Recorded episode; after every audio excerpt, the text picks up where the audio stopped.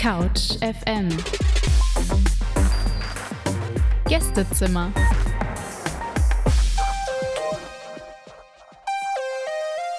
Hallo zusammen, es ist 17 Uhr am Donnerstag und das heißt, ich habe heute wieder einen spannenden Gast in unser Gästezimmer eingeladen. So viel kann ich schon mal verraten, es geht um internationale Politik und natürlich die Bundestagswahlen Ende September. Im Homestudio ist für euch Vincent und bevor es losgeht, hören wir direkt den ersten Song, Another One Bites the Dust. Das war Another One Bites the Dust von Queen, ein Klassiker. Ihr hört CouchFM auf der 91.0 Alex Berlin. Ich bin Vincent und mein heutiger Gast ist der Politikwissenschaftler Professor Thomas Risse. Hallo, Herr Professor Risse, schön, dass Sie sich die Zeit genommen haben. Hallo. Viele Grüße nach Berlin. Dankeschön. Ähm, Sie sind Professor für internationale Beziehungen an der Freien Universität hier in Berlin, an der FU. Äh, mit was genau beschäftigen Sie sich denn in der Forschung? Das ist vielleicht nicht allen klar. Ja, also meine Professur äh, ist, ist in der Tat völlig äh, unspezifisch. es ist eine Professur für eigentlich genau der Titel heißt äh, für die Theorie, die Geschichte und die Empirie der internationalen Beziehungen. Da kann man sich natürlich jetzt alles äh, Mögliche drunter vorstellen. Aber ähm, ich sage jetzt mal einfach so ein paar Themengebiete, die, mit denen ich mich so in der Vergangenheit bis heute befasst habe. Äh, die Zukunft der internationalen Ordnung, also wie geht das weiter mit dem Multilateralismus, äh, mit der UNO äh, und so weiter. Transatlantischen Beziehungen vor, während und nach Trump. Ähm, Frage internationaler Menschenrechte, da arbeite ich seit über äh, fast 30 Jahren jetzt äh, zu, diesen, äh, zu diesen Themen. Und dann auch Fragen internationaler Sicherheitspolitik. Spannend. Äh, bevor wir in unser eigentliches Thema einsteigen, die äh, außenpolitischen Auswirkungen der Bundestagswahl äh, Ende September, fangen wir vielleicht etwas vorne an. Ähm, das hilft unseren Hörern vielleicht ein bisschen besser einzusteigen. Äh, Im deutschen politischen System gibt es ja, gibt's ja verschiedene Akteure, die sich mit Außenpolitik beschäftigen. Da wäre zum einen das, das Auswärtige Amt mit dem Außenminister, aktuell Heiko Maas von der SPD, das Diplomatische Korps, dann gibt es natürlich den Bundestag, unter anderem mit dem Auswärtigen Ausschuss und das ist ganz klar die Bundeskanzlerin. Ähm, aber Herr Professor Risse, wer ist denn jetzt am wichtigsten? Wer, wer entscheidet eigentlich über, über Verträge, Handelsbeziehungen, Bundeswehreinsätze? Das ist ehrlich gesagt eine sehr schwierige Frage heute, äh, weil, das haben Sie ja schon angedeutet, äh, Außenpolitik oder irgendetwas, was grenzübergreifende Politik ist, betrifft ja inzwischen fast alle Politikbereiche. Also wir werden wahrscheinlich nachher noch mal ein bisschen über Klimaaußenpolitik reden, aber da können Sie es ja genau dran sehen. Äh, das ist ein Thema, das uns in der Innenpolitik, das ist Nummer eins Thema, wenn Sie in allen Wahlumfragen gucken, äh, ist das das äh, Thema, was die Leute in der Innenpolitik, sage ich jetzt mal, äh, im Moment am meisten interessiert, aber es hat natürlich eine wahnsinns außenpolitische Komponente. Äh, das Gleiche, wir, wir wissen ja gar nicht, wie, wie das mit der Pandemie jetzt weitergeht. Äh, auch die Pandemie, wir diskutieren in Deutschland eigentlich immer nur die innenpolitische Komponente davon. Das hat natürlich eine wahnsinns internationale Komponente. Denn also auch wenn wir 70 Prozent der Bevölkerung in Deutschland äh, geimpft kriegen, nützt uns das relativ wenig, solange wir weltweit keine Fortschritte machen. Das heißt, also mein erster Punkt ist, ähm, Außenpolitik und Innenpolitik hängen inzwischen so stark zusammen, dass die Antwort auf die Frage, wer ist denn jetzt der wichtigste Akteur äh, oder Akteurin in der deutschen Außenpolitik, gar nicht so einfach zu beantworten ist. Ja, also man könnte jetzt sozusagen gehen, ja, okay, die Bundeskanzlerin hat äh, die Richtlinienkompetenz und damit hat sie auch die Richtlinienkompetenz in der Außenpolitik. Und man kann sicher sich sagen, dass das äh, Bundeskanzleramt in den letzten 20, 30 Jahren, aber das geht schon länger zurück, in, in, in den zentralen außenpolitischen Themen eine immer wichtige Rolle äh, eingenommen hat. Aber dann, also so ein, ein Ministerium, das heißt auch noch Bundesinnenministerium, ne? also Seehofer, ja Gott, Seehofer hat auch dauernd mit Außenpolitik zu tun. Seehofer ist zuständig äh, für Flüchtlings- und migrationspolitische Fragen. Und da kann man sich das sofort vorstellen. Das sind selbstverständlich auch außenpolitische Fragen. Und vor dem Hintergrund, jetzt bin ich nur bei der Bundesregierung, also der Exekutive, ähm, es ist gar nicht so einfach. Das Auswärtige Amt hat manchmal richtige Probleme, überhaupt noch, überhaupt noch einen Bereich zu finden, bei dem sie wirklich zuständig sind, weil die anderen Ministerien äh, so viele außenpolitische Themen haben. Und das Gleiche können wir natürlich, wenn wir das jetzt äh, ähm, ähm, schieben auf den Bundestag, ähm, kann man das auf das Parlament genauso sagen. Natürlich gibt es den Auswärtigen Ausschuss. Aber die anderen Ausschüsse, ich sagte jetzt eben Innenministerium, gespiegelt ist das der Innenausschuss des Bundestages oder der Umweltausschuss etc., die, die beschäftigen sich ähm, eigentlich routinemäßig auch immer wieder mit, äh, mit außenpolitischen Fragen. Ja. Das heißt, also man merkt, das ist, das ist nicht so einfach zu beantworten, wie Sie gerade meinten ähm, wenn quasi mehr Leute involviert sind, könnte man dann auch vielleicht sagen, dass durch eine, durch eine Bundestagswahl ähm, auch extrem viel ähm, davon abhängt, ne? also als, mehr als früher vielleicht, äh, also die Bundestagswahl, die Auswirkungen auf die auswärtige Politik? Klar. Also äh, ich meine, wenn man sich jetzt den Wahlkampf anguckt, hat man ja das Gefühl, Außenpolitik gibt's gar nicht. Vielleicht gerade noch bei den Klimafragen, da kommen die Parteien, dann sagen sie, dann reden sie dann auch nochmal, ja, ja, wir müssen Paris und so, Pariser Abkommen äh, und so weiter. Das ist gerade noch das, was vorkommt. Was vielleicht gerade noch so vorkommt, ist, äh, ist Europa. Über Europa hatten wir noch überhaupt nicht gesprochen. Aber da ist ja auch die große Frage, ob Europa nicht überhaupt, ob das wirklich ein außenpolitisches Thema ist oder ob das nicht eigentlich Teil, ich sage jetzt mal, der innenpolitischen Fabrik ist. Also Deutschland und Europa ähm, ist, äh, das ist auch kein so ein eindeutiges außenpolitisches Thema mehr. Ne? Aber wo Sie recht haben, haben Sie natürlich recht. Dadurch, dass fast alle großen politischen Themen immer inzwischen eine außenpolitische Komponente haben, ist es auch nicht unerheblich, wer die Bundesregierung am Ende ste äh, stellt für eben die Außenpolitik. Ja. Sie haben jetzt eigentlich schon fast die perfekte Brücke geschlagen, denn ähm, als nächstes möchte ich mit dir einmal ganz kurz äh, in die Zukunft schauen und da ist in der, in der akademischen und in der medialen Welt äh, ein Stichwort ziemlich zentral und das ist die der Kontinuität in der deutschen Außenpolitik. Äh, genau, also in der deutschen Außenpolitik galt äh, seit langem der Vorsatz der Kontinuität, also der quasi das Festhalten beispielsweise an der Westbindung, den Beziehungen zu gewissen Staaten und das auch bei ähm, einem Koalitionswechsel. Würden Sie sich auch der Analyse der Kontinuität anschließen? Auch die Frage ist schwierig.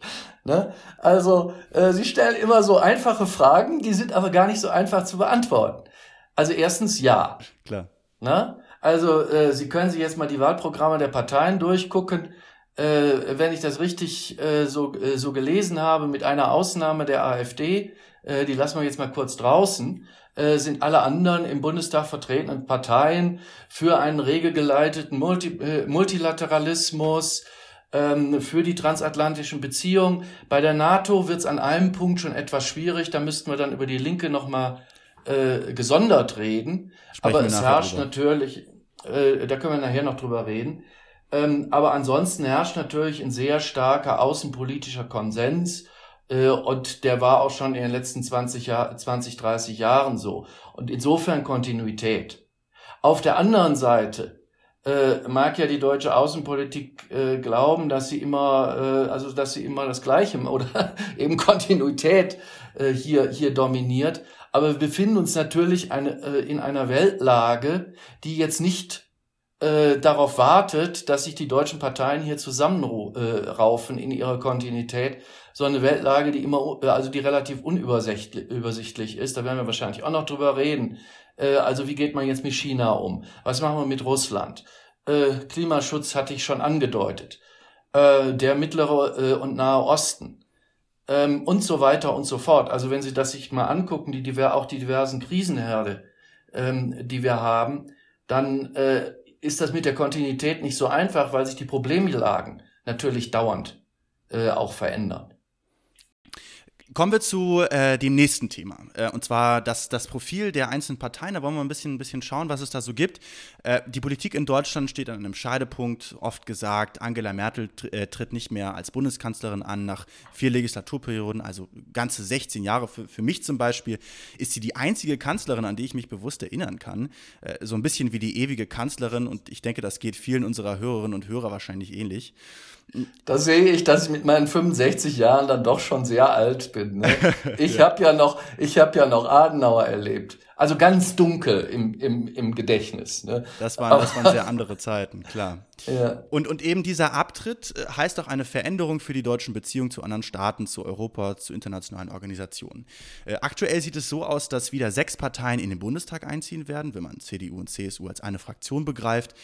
Welche spannenden Positionen diese Parteien zur internationalen Politik haben, hören wir gleich. Couch FM. Dein Campus im Radio. Nachdem ich mit Politikwissenschaftler Professor Risse über Außenpolitik im Allgemeinen gesprochen habe, wollen wir jetzt etwas inhaltlicher über die Parteien und deren Position sprechen. Wir wollen einmal, das ist leider der Zeit geschuldet, ähm, Anführungszeichen nur über die außenpolitische, das, das Profil der drei Kanzlerkandidatinnenparteien sprechen. Denn wir haben ja gehört, das ist immer wichtiger geworden.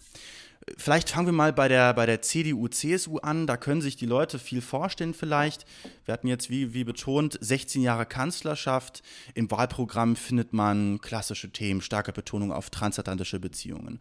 Europa als gleichberechtigter Partner in der NATO. Aber auch ganz interessant, und da kommen wir vielleicht nachher noch zu, beispielsweise ein Bekenntnis äh, zur nuklearen Teilhabe in Deutschland. Also wie, wie kann man die außenpolitischen Positionen von der CDU, CSU so zusammenfassen? Naja, wenn's, äh, wir haben ja eben schon über Kontinuität in der Außenpolitik geredet. Also wenn es in Deutschland eine Partei gibt, die sozusagen äh, außenpolitische Kontinuität sozusagen auf ihre Fahnen geschrieben hat, dann ist es die CDU-CSU. Ja, also da finden Sie wirklich da hat sich auch nicht viel geändert. Also die Sache mit der nuklearen Teilhabe, also es tut mir leid, jetzt komme ich wirklich wieder so als alter weißer Mann. Äh, das ist jetzt nicht vollkommen neu in der Programmatik äh, der CDU. Das gab sogar schon in den 1960er Jahren, das gab schon im Kalten Krieg. Also das ist jetzt nicht, äh, das mag einem auffallen, weil es so ein bisschen klingt wie aus der Zeit gefallen. Ja, ähm, äh, aber es ist jetzt keine richtig wahnsinnig revolutionäre neue Position. Und ähm, was ich also ganz interessant finde bei dem, bei dem Wahlprogramm ist eben auch äh, dieses Bekenntnis äh, zu, äh, hatten wir eben, da hatten wir es ja eben auch schon mit dem regelgeleiteten Multilateralismus. Das ist da ganz stark, äh, das ist da ganz stark betont. Die Rolle Europas ist ganz stark betont in dem Wahlprogramm ähm, und dafür steht die CDU auch. Und dafür hat sie immer, ist sie immer gestanden, ja. Also äh, ich kann mich ja noch an den Vor also den CDU-Kanzlervorgänger von äh, Merkel erinnern, Helmut Kohl und so weiter. Ja. Wie gesagt, wir also da gibt's ne, da gibt's in der Tat eine ganz lange Kontinuität. Ja. Auch konservativ natürlich, ne? Das ist natürlich äh, einfach eine konservative Partei. Ähm, wie gesagt, wir wollen das nur ganz ja, kurz. Ja, aber die Frage, also darf ich unterbrechen? Ja, bitte, also, natürlich, so auf jeden das Fall. Das ist nicht so ganz klar. Also, was heißt denn hier konservativ? Ja, also wenn Sie, vielleicht reden wir gleich mal über die AfD. Da wird nationale Souveränität ganz, ganz, ganz groß geschrieben. Ja, bis hin, dass es also schon schon ein bisschen so in die in die Gegend geht von äh, hui, ganz komische Töne. Was was ja? Angst macht. So, ja. was Angst macht. Ja? Wenn Sie sich jetzt die CDU angucken, wieso ist eigentlich, was ist konservativ daran, äh, Souveränitätsrechte an Europa zu übertragen? Also deswegen habe ich da eingehakt. Total. Ja, es ist gar nicht so einfach zu beschreiben, was eigentlich eine konservative Außenpolitik heute ist. Hm. Vielleicht die Betonung der Bundeswehr, das finden Sie, das finden Sie in dem Wahlprogramm im Vergleich, ich lasse jetzt wirklich mal die, die, die äh, AfD rechts liegen.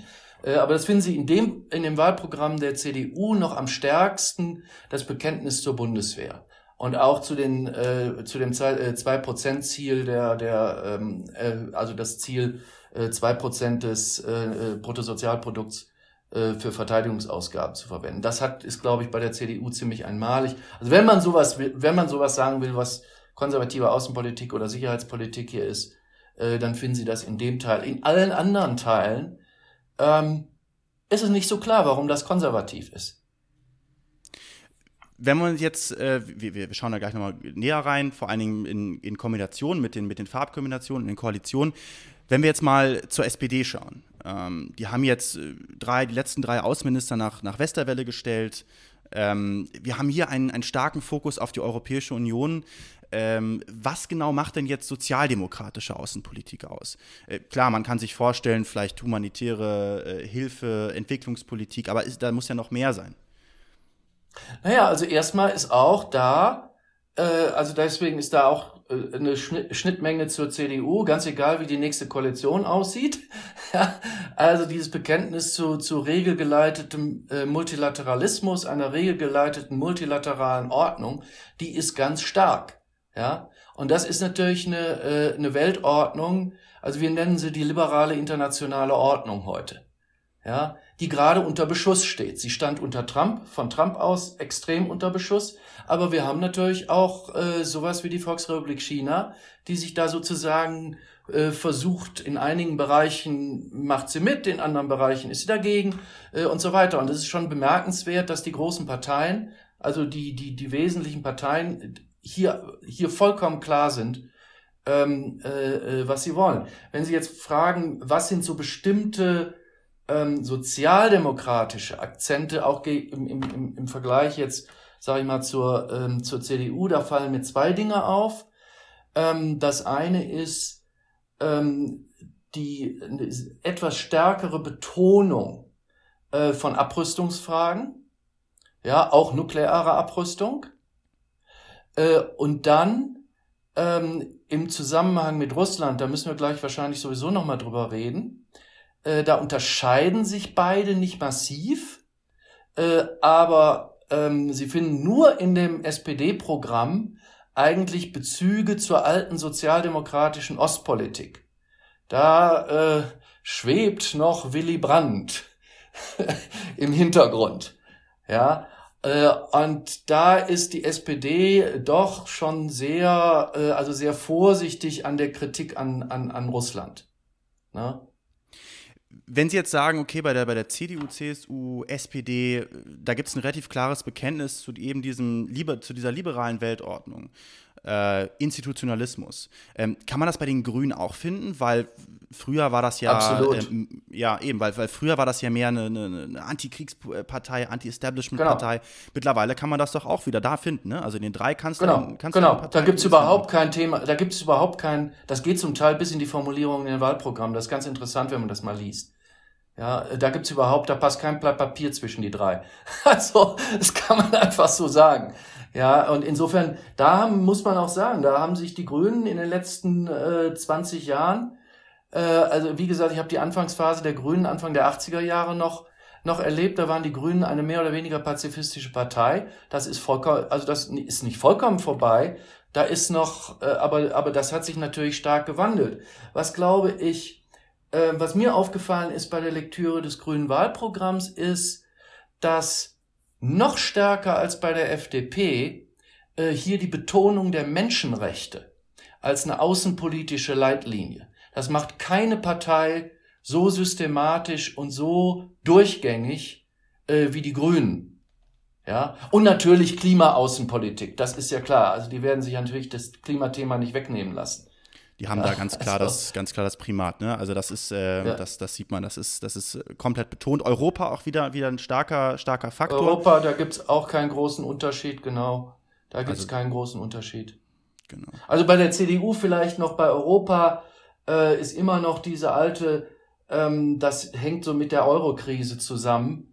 Also äh, die Angst vorm Schuldenmachen und die Angst, also das, äh, also da ist man so fiskalpolitisch eher konservativ, sag ich jetzt mal, weil Sie eben nach konservativ gefragt haben. Da kann man schon ein bisschen was Konservatives sehen, das sehen die anderen Parteien so nicht. Ja. Schauen wir jetzt vielleicht einmal in die möglichen Koalitionsoptionen. Das ist natürlich mal ein bisschen spekulativ, da müssen wir aufpassen. Aber nach aktuellen Umfragen sind eigentlich tatsächlich kaum Zweierbündnisse möglich äh, um die absolute Mehrheit zu erreichen. Man weiß natürlich immer nicht, Umfragen sind keine Wahlergebnisse, das weiß jeder. Äh, also nicht mal eine Neuauflage der Großen Koalition wäre aktuell drin. Es braucht also höchstwahrscheinlich eine dritte Partei im Bunde. Äh, dennoch wollen wir vielleicht einmal mit der Farbkombination starten, die, die am meisten diskutiert würde und wahrscheinlich auch am meisten äh, ähm, äh, Sprengpotenzial hat, wenn ich das mal so sagen darf. Eine schwarz-grüne Koalition unter Kanzler Armin Laschet ist zumindest deutlich wahrscheinlicher als unter Kanzlerin Baerbock aktuell. Ähm, die Frage an Sie, was, was würde das bedeuten? Meine, mein erster Gedanke war, würde sich eine grün-schwarze Koalition so ausgleichen, dass von der humanitären Außenpolitik der grünen Programmatik kaum noch was übrig bleiben würde und, und wirtschaftliche Interessen stärker in den Vordergrund treten? Das war, das war so mein erster Gedanke. Also, äh, Sie haben recht, sozusagen die Konfliktlinie. Also erstens mal muss man sagen, äh, diese, diese Koalition wird, ist, also da gibt es keine unüberwindbaren Hindernisse. Es gibt, wenn man sich die Programmatik anguckt und nicht nur die Programmatik, sondern auch das, was die, äh, was die Parteien in den letzten Jahren so gemacht haben und wie sie sich da positionieren, das ist alles nicht, also wenn man will, äh, kann man sich da einigen. Aber es gibt ein paar Konfliktlinien. Äh, eine, äh, eine, ein Thema, das mir aufgefallen ist, wiederum bei der Lektüre der Wahlprogramme. Jetzt raten Sie mal, was das russlandkritischste Wahlprogramm ist. Von, all, von allen im Bundestag jetzt vertretenen Parteien. Das sind die Grünen. Das sind die Grünen. Äh, die CDU ist da deutlich zurückhaltender. Also die Grünen wollen auch aus Nord, äh, Nord Stream 2 direkt wieder raus. Stoppen heißt das da. Ja, also da, äh, da könnte es, ähm, also da könnte es zumindest mal Konfliktpotenzial geben, denn äh, auch als Ministerpräsident in Nordrhein-Westfalen war Laschet doch sehr viel vorsichtiger äh, gegenüber Russland, als es die Grünen, die jetzt wirklich das Menschenrechtsthema gegenüber Russland äh, sehr, sehr, äh, sehr, sehr hochfahren. Also das könnte, das könnte schon ein Thema werden. Ein weiteres Thema, also geht's, also die stärkere Gewichtung der internationalen Menschenrechte in dem grünen Programm, das ist etwas, wo es immer wieder äh, wahrscheinlich dann auch Konflikte geben wird, auch gegenüber Wirtschaftsinteressen. Ne? China ist ein anderes Thema. Wollte ja? ich, wollte ich nachher China noch mit China ist ein anderes sprechen. Riesenthema, genau. obwohl äh, es ganz interessant ist, dass sowohl im grünen Wahlprogramm als auch im CDU-Wahlprogramm gegenüber China erstmal die gleichen Begriffe auftauchen. Also es gibt einen Wettbewerb wirtschaftlich, es gibt einen Rivalen politisch im, im Sinne unterschiedlicher politischer Systeme, aber dann eben auch in bestimmten Bereichen Partner.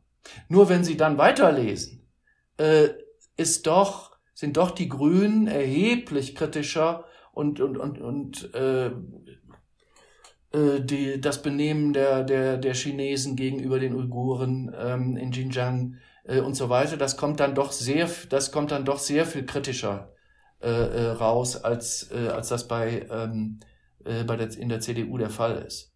Aber wie gesagt, das sind jetzt eher graduelle Unterschiede, es sind jetzt keine wirklich grundsätzlichen Unterschiede. Ja. Natürlich sind die Grünen auch stärker Abrüstung und äh, das 2%-Ziel mögen sie nicht. Also das ist, äh, ist klar, aber das sind alles Dinge, über die man sich dann auch wat, äh, wird einigen können. Es ja. ist ja nicht ausgeschlossen, also in der Koalition, äh, dass die Grünen dann das Außenministerium haben. Genau, also zur, zur, zur China-Politik sprechen wir vielleicht äh, in einem separaten Themenblock äh, nochmal kurz, da habe ich noch ein bisschen Zeit äh, einberaumt. Aber wenn Sie gerade davon sprechen, von, von so harten Linien, äh, schaut man in die Wahlprogramme äh, oder in die Parteiprogramme und Wahlprogramme, dann sieht man ja, finde ich persönlich, bei der Sicherheitspolitik eigentlich die größten Differenzen.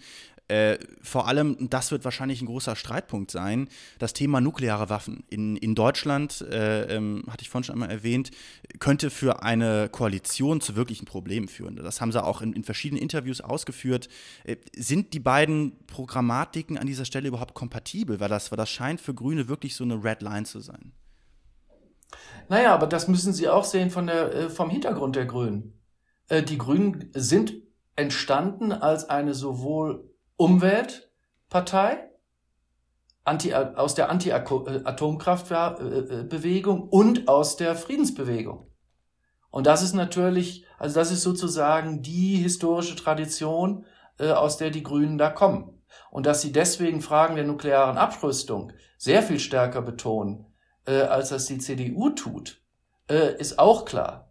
Trotzdem, wenn man sich jetzt die Formulierung genau, äh, genau durchliest, ähm, ist das eine Frage, es könnte sicherlich dazu Konflikten kommen, aber ich meine, Sie hatten das ja eben schon mal erwähnt mit der nuklearen Teilhabe im CDU-Programm. Ehrlich gesagt, das ist jetzt nicht das wichtigste außenpolitische äh, Thema im Moment. Also Fragen nuklearer Aufrüstung in Europa sind wirklich nicht die Themen, mit denen wir uns im Moment beschäftigen. Ja, während so andere Themen, die wichtig sind, und da sind die Grünen übrigens bei der CDU, das ist gar nicht so ein großer Unterschied, ähm, die Fragen nuklearer Abrüstung, also die Amerikaner haben ja das Mittelstreckenwaffenabkommen ähm, gekündigt. Das heißt, die, die berühmte, also die berühmte Europa von, von nuklearen Mittelstreckenwaffen äh, äh frei, zu, äh, äh, frei zu machen. Ähm, und da nochmal eine Verhandlungsstrategie anzufangen, die müsste dann allerdings auch China mit einbeziehen. Das ist halt das Hauptproblem. Ne, sie können, äh, also früher konnten, wenn die Amerikaner und die alte Sowjetunion und dann Russland das unter sich ausgemacht haben, ist das war alles Paletti. Äh, das ist vorbei. Ähm, wir müssen sehen, dass wir, dass wir China in nukleare Abrüstungsfragen mit einbeziehen. Wenn wir jetzt mal weiterschauen äh, zu der sogenannten Ampelkoalition, äh, also zwischen SPD, Grüne und FDP, äh, die könnten je nach Umfragen mittlerweile die 50 Prozent knacken und, und Analysten halten das für gar nicht mehr so eine unwahrscheinliche Option. Und auch hier wäre natürlich, natürlich die höchste Chance, dass wir, dass wir eine grüne Kanzlerin bekommen. Ähm, vielleicht ganz kurz, äh, wie würden sich sozialdemokratische, ökologische Ansätze mit, mit äh, fast konträren oder, na gut, ich will vorsichtig sein mit der Wortwahl, aber äh, doch unterschiedlich gewichteten freihandelspolitischen Ansätzen der, der FDP vereinbaren? Naja, also äh, wenn wir jetzt Ampel denken, ähm, es ist ja nun nicht so, dass die SPD eine protektionistische Partei ist. ja, äh, klar, äh, sie hat da, äh, sie hat da leicht äh, andere Akzente, eine stärkere Betonung von, von Sozialpolitik und sozialpolitischen Fragen auch in der internationalen Politik. Äh, dann kommt es eben sehr stark darauf an, wer am Ende die entscheidenden Ministerien besetzt. Ja, ähm, in einer solchen Ampelkoalition, äh, aus meiner Sicht das ganz Interessante ist, die wird wahrscheinlich gegenüber Russland und gegenüber China äh, etwas weichere Positionen vertreten als eine schwarz-grüne Regierung. Also das sind immer Nuancen. Also wie gesagt, ich glaube nicht, also die im Moment denk, ich sag's mal andersrum, die im Moment denkbar äh, in Koalition mit einer großen Ausnahme, äh, Rot-Rot-Grün, da können wir vielleicht auch nochmal drüber reden, ähm, ähm, die werden sich in der Außenpolitik in Nuancen äh, unterscheiden, aber nicht in, äh, in wirklichen, in wirklichen, ähm, äh, in, in, in, in, wirklichen äh, Unterschieden. Ja, also eine ich sage jetzt mal, eine, eine, äh, eine Koalition, in der die Grünen sehr stark sind, die wird äh, in Menschenrechtsfragen, weil das wirklich so ein Thema ist, das ist konstitutiv für die Grünen, da können sie nicht viele äh, Kompromisse machen, aber sie werden versuchen in Menschenrechtsfragen, und das heißt insbesondere das Auftreten gegenüber ähm, äh, China und Russland, äh, versuchen da einen etwas kritischeren Kurs zu fahren. Wenn die Grünen nicht in der Regierung sind, wird, wird, werden wahrscheinlich die diversen Wirtschaftsinteressen und die gehen quer durch alle Parteien. Ja, da ist ja auch die SPD mit beteiligt. Ja, also äh, ist bitteschön ein ehemaliger SPD-Kanzler, äh, der bei Gazprom äh, unterwegs ist. Ja, also es ist jetzt nicht so, dass die Wirtschaftsinteressen in der SPD nicht vorkommen. Ja, also man könnte sogar sagen, dass wenn es jetzt zu so einer Ampel kommt und man hat den Laschet auf der einen Seite und den Scholz auf der anderen, das muss, weiß man ja nicht, wie das dann äh, weitergeht, dass die gegenüber Russland sogar einen relativ äh, lauen Kurs fahren und dann äh, hängt es davon ab, was die FDP macht. Ja, also ob die sozusagen ihr Freiheitsthema äh, höher fährt oder ihr Wirtschaftsinteressenthema. Und dasselbe können sie bei China genauso durchspielen. Ja. Kommen wir zu unserem nächsten Thema Sicherheitspolitik. Ähm, immer wieder kommen ja in Debatten die Rufe danach auf, dass die Europäische Union, aber vor allem auch Deutschland eine größere Rolle in der internationalen Politik und der Sicherheitspolitik einnehmen soll. Hatten wir ganz am Anfang schon mal, schon mal, schon mal angerissen. Auch Staats- und Regierungschefs fordern das von Deutschland. Äh, Präsident Biden und die US-Amerikaner fordern nicht nur, das, nicht nur die Einhaltung des 2%-Zieles, sondern auch ein sogenanntes Partnership and Leadership. Ähm, was glauben Sie, mit welchem Bundeskanzler würde Deutschland dieser Rolle gerecht werden? Oder wenn wir jetzt so ein bisschen dem, dem Faden des Interviews folgen, ist das bei allen vorzufinden? Wollen alle eine größere Rolle, aber mit eigenen Akzenten? Könnte man das vielleicht eher so sagen? Naja, diejenigen, die explizit sagen, sie unterstützen das 2%-Ziel, ist die CDU. Ja, äh, alle, die Linke lehnt es natürlich explizit ab äh, und die anderen bewegen sich da hin und her bei diesem Thema. Ja, also das ist alles so ein bisschen unklar formuliert. Ne? Also es gab mal in der SPD die Diskussion, äh, dass, dass man jetzt zwei Prozent äh, des Bruttosozialprodukts für Verteidigungsausgaben rechnet, sollte man doch bitte rechnen, die Entwicklungspolitik zusammen äh, mit, an, äh, mit anderer nicht militärischer Außenpolitik und der Verteidigungspolitik und das äh, alles zusammen sollte die zwei Prozent das äh, zwei Prozent Ziel erreichen. Letztlich geht's da um symbolische Politik. Ja, mein Eindruck ist, dass mit, dass mit Ausnahme der, äh, der Linken und die AfD ist da schon wieder was ganz anderes. Die will natürlich die Bundeswehr wieder aufbauen, aber mehr so äh, zurück, ja. Also da finden Sie schon sehr schräge Formulierungen in dem, in dem Programm. Aber wenn wir, wenn wir die jetzt mal rausnehmen, ähm, sind eigentlich alle, die, die CDU, SPD, Grüne und FDP äh, der Meinung, dass die Ausrüstung der Bundeswehr äh, verbessert werden muss. Ja, dass es ziemlich lächerlich ist, wie wir, äh, wie wir da gerade dastehen. Ne? Heißt das jetzt, die Bundeswehr wird eine Interventionsarmee? Äh, davon ist überhaupt keine Rede. Ja, aber natürlich werden auch verteidigungspolitische Aufgaben, das ist auch etwas, was ich ein bisschen schade finde, dass das von der jetzigen großen Koalition überhaupt gar nicht so wirklich thematisiert ist. Äh, wir haben jetzt Bundeswehrsoldaten in Polen, wir haben sie auch äh, in Litauen etc. Also die berühmte Ostgrenze der NATO äh, ist, ist wieder eine Ostgrenze. Ja, wir sind da aktiv. Die NATO ist sozusagen zurück in ihrem alten, nicht Kriegsmodus würde ich nicht sagen, aber sie hat natürlich, äh, sie muss gucken, ähm, wie man sich auch gegenüber Russland äh, an der Ostgrenze äh, positioniert und die Bundeswehr ist dabei. Das wird hier komplett verschwiegen in Deutschland. Ja, weil man Angst hat, dass man da, ähm, ähm, dass man da auf Widerspruch äh, äh, trifft. Aber wenn man jetzt die Verteidigungspolitiker innen der verschiedenen Parteien durchgeht, dann sind die sich da an dem Punkt eigentlich ziemlich einig. Interessant. Und, und, und bezogen auf dieses Partnership und Leadership, was man ja nicht nur als sicherheitspolitisch interpretieren äh, muss, kann, ähm, da, da sind eigentlich fast alle äh, sich einig, dass Deutschland da noch mehr stärker eine Vorreiterrolle einnehmen muss, oder? Da sind sich alle einig, aber dann sollen sie es auch mal tun. Ja, es tut mir leid. Also, äh, ich habe das von hier aus verfolgt.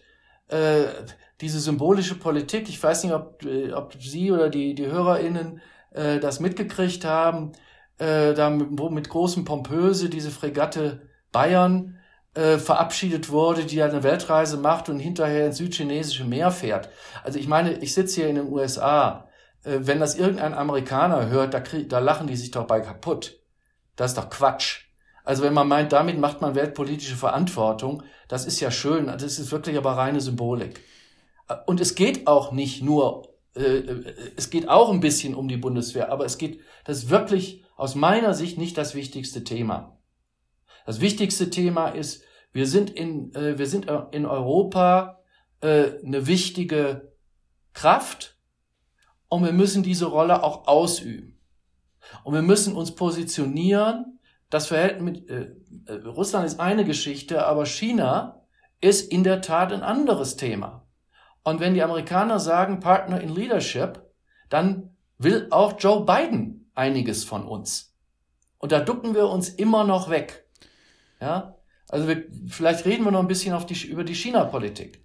Ähm, Sie, Sie, Sie, ja, Sie, geben mir hier, Sie geben mir hier perfekte Vorlagen, weil das ist tatsächlich genau das nächste Thema hier auf meiner Liste, die China-Politik. Ich wollte das so einleiten, dass das in der Wissenschaft, in Thinktanks, aber auch in der Politik ist ja mittlerweile eigentlich die Botschaft angekommen, auch in der Wirtschaft, äh, dass, dass China nicht mehr nur wirtschaftlicher Partner ist, sondern auch international mit einem Führungsanspruch auftritt. Ähm, das, das formulieren Sie ja auch so. Also ähm, äh, Deutschland und vor allem ähm, die, die heimische Autoindustrie beispielsweise, aber auch Mittelständler. Also die ganze deutsche Wirtschaft ist ja extrem abhängig vom chinesischen Markt. Wir sehen einen Vorstoß, die neue Seidenstraße, Belt and Road Initiative, also wirklich Dinge, die, die, die von globaler Bedeutung sind. Ähm, wie wie geht es da weiter? Was, was kann Deutschland äh, denn in Zukunft tun? Das muss man natürlich in einem europäischen Rahmen sehen, aber was, was kann ein deutscher Kanzler, eine neue Regierung, eine deutsche Kanzlerin in Zukunft tun? Also erster Punkt, sich mal ehrlich machen. Also die letzten, ich sag jetzt mal 20 Jahre, weil das wirklich nicht nur die 16 Jahre von Merkel sind, sondern das sind auch die, äh, die Jahre von, von, von äh, Gerhard Schröder und Joschka Fischer davor, ähm, hat man gedacht, China-Politik, es reicht, wir fahren einmal im Jahr mit einer großen Wirtschaftsdelegation nach Beijing und dann werden alle möglichen Verträge unterschrieben und das ist schön, weil äh, das war äh, Wandel durch Handel. Also die, die Theorie dahinter, wenn man so will, ist, wenn man äh, China sehr stark in das Weltwirtschaftssystem, äh, Handel, Investitionen und so weiter einbezieht, dann wird irgendwann äh, auch ein politischer Wandel eintreten. Dies hat sich als eine komplette Illusion erwiesen. Es ist einfach falsch. Und ich kann jetzt auch als Wissenschaftler sagen, das war schon damals falsch und das hätte man damals auch schon wissen können. So einfach geht das nicht. Ökonomische Interdependenz führt nicht einfach zur Demokratisierung. Das ist eine bestimmte Theorie, aber die ist schlicht falsch. So, jetzt kommt eines, äh, einiges hinzu. Äh, China hat nun äh, in diesen ganzen Jahren in der Tat durch ihre Integration in die Weltmärkte hinein sich Wirtschaftswachstum geschaffen und, das muss man einfach auch sagen, äh, Hunderte von Millionen von Menschen aus der Armut gebracht. Gleichzeitig ist es ein autoritärer Staat und unter Xi Jinping äh, äh, ist es noch sehr viel äh, repressiver geworden. Also ich kann das, äh, ich kann das selbst sogar teilweise mit, ich sehe das äh, bei unseren akademischen Kontakten äh, äh, nach China rein. Es wird immer schwieriger im Moment. Ja? So. Und das heißt, wir müssen uns jetzt mal hinsetzen äh, und anfangen, eine neue Strategie, äh, eine, eine neue China-Strategie auszuarbeiten. Es wird für Europa nicht so sein wie für die Amerikaner, die sich jetzt auch unter beiden im Grunde auf ähm, äh, auf, auf eine, ich sage nicht äh, neuer kalter Krieg, weil das aus meiner Sicht wirklich ein komplett falscher, ähm, falscher Ansatz ist. Im Kalten Krieg gab es keine ökonomische Interdependenz zwischen dem Osten und dem Westen. Ja, wenn Sie die Wirtschaftsströme zwischen der Sowjetunion und dem Westen sich angeguckt haben, das war, das war nichts. Die waren, die waren decoupled, ne? Die waren, die waren decoupled. Die waren decoupled. Decoupled. Also heute reden die ja alle noch äh, inzwischen auch von diesem Decoupling. Ja, äh, ich möchte das mal sehen. Ja, äh, nehmen Sie mal Ihre Smartphones raus äh, und gucken mal, ob wie man das decoupled kriegt, ohne dass die Smartphones, also äh, ich will jetzt keine Firmen nennen, aber wenn das eine, wenn das eine große Smartphone nur noch in den USA produziert wird, dann kostet das wahrscheinlich am Schluss das Fünffache. Im Übrigen gibt's da auch bestimmte edle Metalle, äh, also die sogenannten äh, seltenen Metalle, äh, die, die finden Sie nicht einfach so. Also das Decoupling hat Grenzen, will ich damit sagen. Globale Wertschöpfungsketten kriegen sie nicht einfach so äh, unterbrochen. Aber richtig ist natürlich, dass auch wir, und das gilt jetzt auch für Europa, unsere enorme, Sie haben das ja eben erwähnt, Automobilindustrie, aber genau auch die, die ähm, unsere mittelständische Industrie, diese, diese enorme Abhängigkeit von, von China, die müssen wir wahrscheinlich runterfahren. Ja? Jetzt gibt's und man muss sich und es muss ganz klar sein, auch für die Wirtschaft, dass es bestimmte rote Linien gibt. Also wir werden, also die Illusion, dass man meinen kann, durch Investitionen und möglichst viele Kontakte wird sich das irgendwann, werden die da, äh, wird die Kommunistische Partei sagen oder Xi Jinping oder wer immer das da ist, äh, und tschüss, ja, ich habe mich geirrt, Demokratie ist besser. Ähm, das halte ich für illusionär. Also jedenfalls können wir uns da, darauf nicht verlassen. Das ist schön, wenn das passieren täte. Äh, aber ich, ich halte das für extrem unwahrscheinlich. Aber das bedeutet auch, dass wir ganz klare rote Linien haben, wenn es an Menschenrechte geht. Also deutsche Firmen, ähm, die irgendwas mit Zwangsarbeit in Xinjiang zu tun haben, müssen disinvestieren. Da, ist über, da gibt es keine Diskussion. Und das hat, hat übrigens die Industrie inzwischen auch verstanden. Ja, Also wenn Sie die, die neuesten Verlautbarungen des Bundesverbandes der deutschen Industrie zu dem Thema lesen, das ist schon sehr interessant. Ja, die haben das schon, äh, die kriegen das mit. Prominentes Also die Beispiel vertreten da VW. nicht einfach mehr, ja, genau. Also VW und so weiter, die müssen schon sehen, dass sie sich nicht zum Komplizen machen äh, von Repression. Das wird ein Thema sein. Das wird ein Thema in den nächsten Jahren jetzt sein. wenn, wenn wir das zurückspannen auf, auf äh, politische Agenden und äh, auf die Bundestagswahl. Ähm, jetzt gibt es ja die, das Projekt beispielsweise von den Grünen, oder das, ist, das steht auch im Wahlprogramm, dass man, dass man stärker so ein Lieferkettengesetz äh, verabschiedet, auch ein europäisches Lieferkettengesetz. Könnte das, könnte das eine Möglichkeit sein? Na, wir haben ja jetzt eins. Ja, genau, wir ja, haben genau. ja jetzt eins, das hat das, das hat das Wirtschaftsministerium versucht, ein bisschen abzuschwächen, äh, aber es ist da. Ja, und das gilt jetzt. Und was die Grünen natürlich machen wollen, in der Tat, da haben sie recht, äh, das zu verschärfen und es auch auf die europäische Ebene zu ziehen. Ja, die Franzosen haben zum Beispiel auch dieses, äh, ein ähnliches Gesetz. Äh, gut, die Briten sind jetzt raus, die haben das auch, aber die sind jetzt raus aus der EU. Das ist jetzt nicht mehr das Thema. Aber ähm, das wäre in der Tat wichtig, dass wir ein europäisches, also dass wir uns auf der europäischen äh, Ebene da äh, vereinbaren auf ein solches Lieferkettengesetz. Ne? Weil es dann auch Erwartungsstabilität für die Wirtschaft ähm, äh, schafft, nach dem Motto, okay, also ich halte mich da jetzt dran und dann mein Rivale, äh, den interessiert das nicht, der kann dann schön investi investieren. Also wir werden das ja nicht jetzt mit allen äh, hinkriegen, aber das müssen wir zumindest mal europaweit äh, ähm, auf die Latte kriegen. Vielleicht eine kurze Nachfrage dazu. Ähm, kann es vielleicht sein, dass bei, bei einer Ampelkoalition, äh, weil die, die FDP ist ja ähm, offen in fast schon Opposition gegangen zu diesem Thema ne? äh, und zu, zu den Lieferkettengesetzen, um, um die, die, den Mittelstand nicht zu, zu belasten und, und weitere Argumente.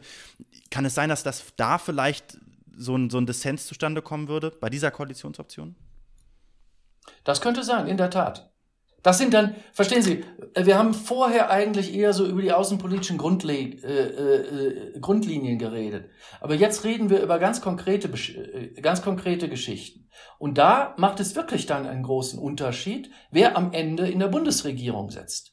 Ja, Sie werden, also äh, die FDP, da ist der Wirt, da sei der wirtschaftsliberale Flügel der FDP vor und er hat die große Mehrheit inzwischen in der Partei. Die werden alles versuchen, ähm, so wenig wie möglich zu regulieren für die Unternehmen. Die setzen im Wesentlichen auf freiwillige äh, Selbstverpflichtung. Ja? Und da haben sie in der CDU oder in Teilen der CDU, ich sage jetzt mal der Märzflügel der CDU, den gibt's ja auch noch, den sollte man nicht vergessen. Ähm, da haben sie große, äh, da haben sie große Verbündete. Ja? Und deswegen, also wenn wir das jetzt runterbrechen auf so, auf solche, äh, auf solche Fragen, ja, ähm, dann werden wir sehen, da gibt's, da wird's dann schon in den unterschiedlichen Koalitionen durchaus Unterschiede geben. Also wenn man eine Verschärfung des Liefer Lieferkettengesetzes will oder ein europäisches Lieferkettengesetz, dann sollte man irgendwie versuchen, die Grünen in die Bundesregierung zu bekommen. Denn die sind die, das, die das am meisten vertreten. Ja. Wir haben es jetzt schon ein paar Mal gesagt, deutsche Außenpolitik. Das war jetzt kein Wahlkampf. äh, Ich wollte nur, das war jetzt keine Ja, alles gut. Hier. Ne? Äh, deutsche Außenpolitik und Europa sind, sind unmöglich zu trennen. Das haben wir jetzt ja auch so ein bisschen rausgearbeitet. Auch die, die, das, ne, was, was ist das genau, Außenpolitik und, und die Verschränkung da auch zwischen Innen- und Außenpolitik. Und genau darüber wollen wir nach dem nächsten Song sprechen. Russians von Sting. Ich habe das jetzt an dieser Stelle gemacht, um eine gewisse Parallele zu ziehen äh, zum Kalten Krieg. Jetzt haben Sie gesagt, die, die Analogie ist ein bisschen falsch. Äh, trotzdem, Herr Professor Risse, wieso haben Sie diesen Song ausgewählt, Russians von Sting? Naja, weil der, äh, wenn man das jetzt mal genauer überlegt, wenn Sie sich den Song, äh, wenn Sie den Text nehmen und Russians durch irgendjemand ersetzen, durch irgendeinen anderen Feind, was Ding da sagt ist, Leute, auf der anderen Seite sind es erstmal Menschen. So. Genauso Menschen wie wir, die wollen Frieden, die wollen Wohlstand, die wollen vielleicht auch Menschenrechte. Ja, und wenn wir das kapiert haben, dann werden wir uns nicht einfach so in eine Feindschaft begeben. Ja, so interpretiere ich äh, den Song. Und deswegen habe ich den vorgeschlagen. Russians. Das ist jetzt aus der Kalte Kriegzeit, deswegen The Russians. Ja, Empire of the Evil, die Bösen per se. Und da haben die gegen äh, da haben die gegen äh, gesong, äh, gesungen. Russians von Sting. Das war Russians von Sting. Wir wollen uns jetzt noch mal einem äh, anderen Themenblock zuwenden, der aber natürlich damit verbunden ist, und zwar die Europapolitik. Bei der Europapolitik weiß man ja immer nicht so genau, ist das jetzt wirklich internationale Politik oder nicht. Aber klar ist, der nächste Bundeskanzler oder die nächste Bundeskanzlerin wird auch die Zukunft Europas entscheidend mitprägen. Ähm, natürlich spannend ist auch die Wahl in, in, in Frankreich, auch eine entscheidende Wahl. Ähm, aber trotzdem, Wer der drei KandidatInnen ist denn Ihrer Meinung nach der größte Europäer? Ich weiß, es auch das ist eine schwierige Frage, denn alle sind ja eigentlich überzeugte Europäer, oder? Also da geben die sich nichts. Das sind so auch sagen? wieder Nuancen. Also da sehe ich wirklich, also Sie haben das eben angedeutet. Für Europa und die Zukunft der EU sind die französischen Präsidentschaftswahlen wesentlich wichtiger als die deutschen Bundestagswahlen. Aber, aber es ist ja auch. Denn da äh, geht es weiter darum, äh, was mit Le Pen ist. Marine Le Pen. Sollte ja, jetzt. Die hat. Sollte ich wollte da nicht, ich wollte es nur mal so andeuten. Ja. Also, ob Laschet, Scholz oder Baerbock, das gibt sich nix. Was, das sind auch wieder Nuancen, die werden sich dann in, in sozusagen, der Teufel steckt im Detail, äh, eine Kanzlerin Baerbock steht natürlich für die Green Economy, den Green Deal in Europa etc. etc. und wird diesen Akzent viel stärker setzen. Äh, ein Kanzler Laschet wird, wenn es wieder eine Euro-Krise gibt, oder da haben wir überhaupt noch nicht drüber geredet, ähm, was die europäische Migration und Flüchtlingspolitik angeht. Da ist die CDU selbstverständlich sehr viel restriktiver äh, als sowohl äh, SPD und Grüne. Ne? und wird da äh, stärker, äh, also Frontex, die europäische ähm, äh, Grenzagentur, stärker ausbauen wollen äh, und, und, und solche Themen. Ne? Aber was die grundsätzliche, äh, was die grundsätzliche Unterstützung für die europäische Einigung angeht, äh, da geben die drei sich eigentlich nichts oder wenig bei der, bei der europäischen Integration, vielleicht kann man da so ein paar Unterschiede feststellen, wahrscheinlich auch wieder unterschiedliche Nuancen. Ähm, jetzt gibt es ja in der Europäischen Union für, für Kernentscheidungen, wie zum Beispiel die Finanzpolitik, aber auch die, die Außen- und, und Sicherheitspolitik, das Einstimmigkeitsprinzip. Das heißt, dass ein Mitgliedstaat genügt, um ein Veto einzulegen. Das haben wir auch in der Vergangenheit schon häufig genug gesehen.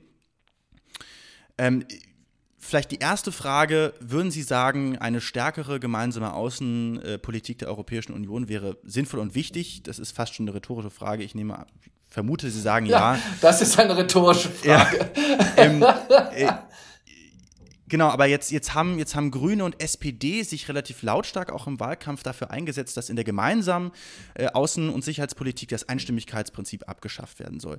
Laschet ist da noch nicht ganz klar definiert, was seine Position ist, der ist da eher zurückhaltend. Ähm, vielleicht deswegen eher die Frage, wie schätzen Sie diesen Vorstoß ein? Wie, wie umsetzbar ist diese Reform und welche Macht hätte, hätte ein deutscher Kanzler, um das, das durchzusetzen? Naja, sie müssen dann einen Konsens in der EU schaffen. Ja, sie können nicht mit einer Mehrheitsentscheidung eine Mehrheitsentscheidung machen, sondern sie müssen einen Konsens haben.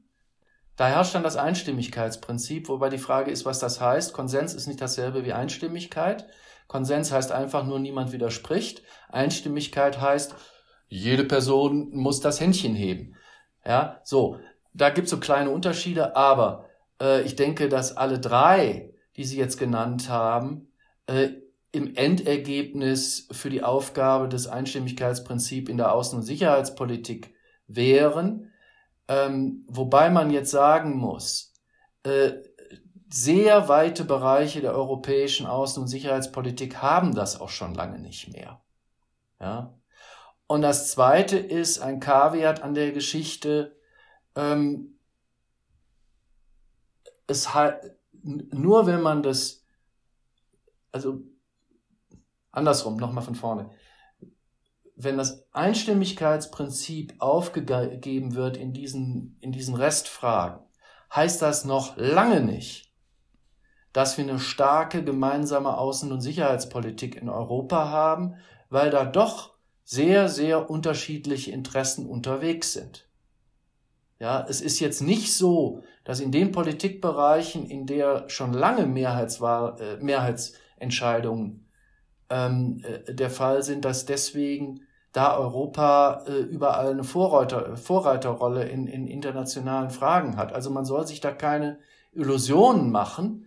Äh, das Ringen um Kompromisse in der Europäischen Union gehört zur äh, Europäischen Union, äh, ganz egal, ob sie einstimmig oder, oder Mehrheitsentscheidungen haben. Das heißt, man sollte das auch, es ist, ist was Symbolisches, es hat auch eine Folge. Ja? Das hat nämlich die Folge, dass sie überstimmt werden können äh, das heißt, es fördert den Zwang zum Kompromiss. Ja, wenn ich Veto, wenn ich Veto machen kann, äh, dann brauche ich ja keinen Kompromiss eingehen. Dann kann ich da sitzen und warten, was die da machen und sagen, am Schluss mag ich, mag ich nicht und dann eben Veto und gut ist. Ähm, wenn Sie, wenn Sie Mehrheitsprinzip haben, dann müssen Sie eben äh, frühzeitig Kompromisse eingehen, wenn sie überhaupt was von ihren eigenen Positionen äh, durchsetzen wollen. Also insofern verstärkt das diese, diesen Zwang zum Kompromiss, aber dass es Kompromisse äh, äh, geben muss, ähm, ist, äh, ist, ist, ist vollkommen klar. Mit äh, diesen weisen Worten sind wir am Ende unseres heutigen Gästezimmers angekommen. Vielen Dank, Herr Professor Risse, dass Sie unser Gast waren. Es hat mir sehr viel Spaß gemacht. Danke für dieses spannende Gespräch. Ich hoffe, auch Sie hatten Spaß. Ich hatte auch Spaß. Nee, hat sehr viel Spaß gemacht. Vielen herzlichen Dank. Und auch sehr gute Fragen, hervorragende Fragen. Dankeschön. Und wir verabschieden uns mit dem Song Out in the Fields von Gary Moore und Phil Lynott. Danke fürs Einschalten, liebe Hörerinnen und Hörer. Couch FM gibt es natürlich täglich um 17 Uhr hier auf der 91.0 bei Alex Berlin. Im Homestudio für euch war das Vincent. Bleibt gesund. Ciao.